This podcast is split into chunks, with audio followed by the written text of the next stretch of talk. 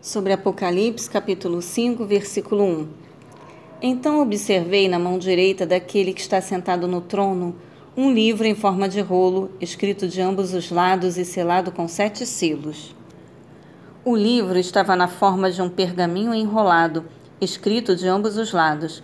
Assim como as tábuas de pedra da lei no Antigo Testamento, os sete selos revelam a, revelam a inviolabilidade de um testamento de grande importância e valor.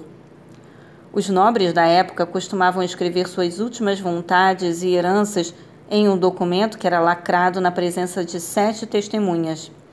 Após a morte do testador, suas determinações eram lidas em público e executadas à risca.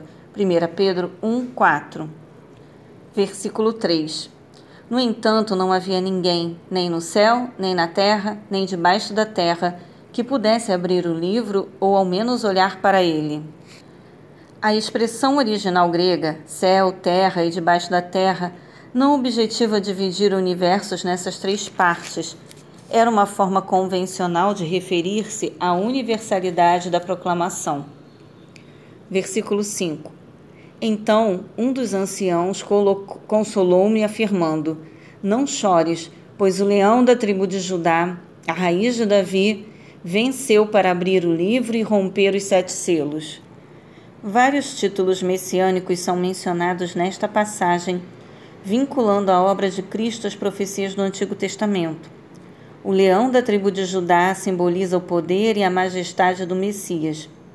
No Antigo Testamento, Judá é chamado de Leãozinho e lhe é prometido governo até o glorioso retorno do Messias. Raiz de Davi é outro título profetizado para o Messias e Rei ideal. Isaías 11, versículos 1 e 10, Romanos 15, versículo 12. Versículo 6.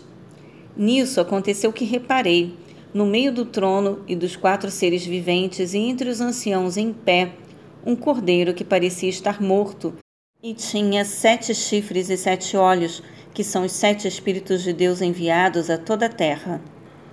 João emprega uma palavra especial para cordeiro, 29 vezes neste livro e uma vez em João, capítulo 21, versículo 15, revelando o sacrifício vicário de Cristo e seu pleno poder.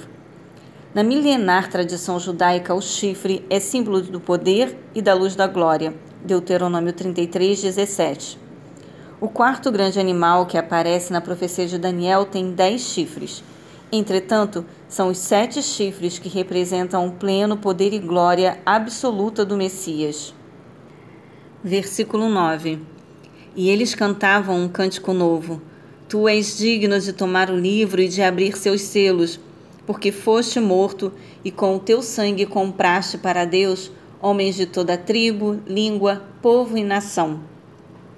No Novo Testamento, o Cordeiro representa o único e grande líder da nova humanidade. Hebreus 2, do versículo 9 ao 11. Os salmos conclamam todo o povo de Deus a cantar novos louvores a Cristo, o Messias. Enquanto o capítulo 4 termina com a canção da criação, o quinto se encerra com os cânticos da nova criação que reúne os salvos de todas as nações e culturas. A morte e ressurreição de Jesus Cristo são a base da redenção, restauração, criação e exaltação eterna do Filho de Deus, o vencedor e seu povo. É para a glória de Deus Pai que Cristo redime homens e mulheres ao longo da história. Efésios 1, do versículo 1 ao 14. Versículo 10. Tu os constituístes reino e sacerdotes para o nosso Deus, e assim reinarão sobre a terra. Hoje em dia, a Igreja de Cristo passa por uma fase de lutas e descrédito por parte do mundo. Entretanto, na nova ordem ou Nova Jerusalém, os crentes serão constituídos reino e sacerdotes e reinarão sobre toda a terra. Versículo 14. E os quatro seres viventes bradavam: Amém! E os anciãos igualmente prostraram-se e o adoraram. Deus Pai entronizado na glória eterna e o Deus Cordeiro, Filho, que é o Messias, Cristo em grego, são de igual modo adorados.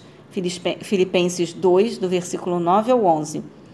E seus sete atributos, sua perfeição, evidenciados, o que demonstra uma vez é, mais a absoluta unidade do Pai com o Filho.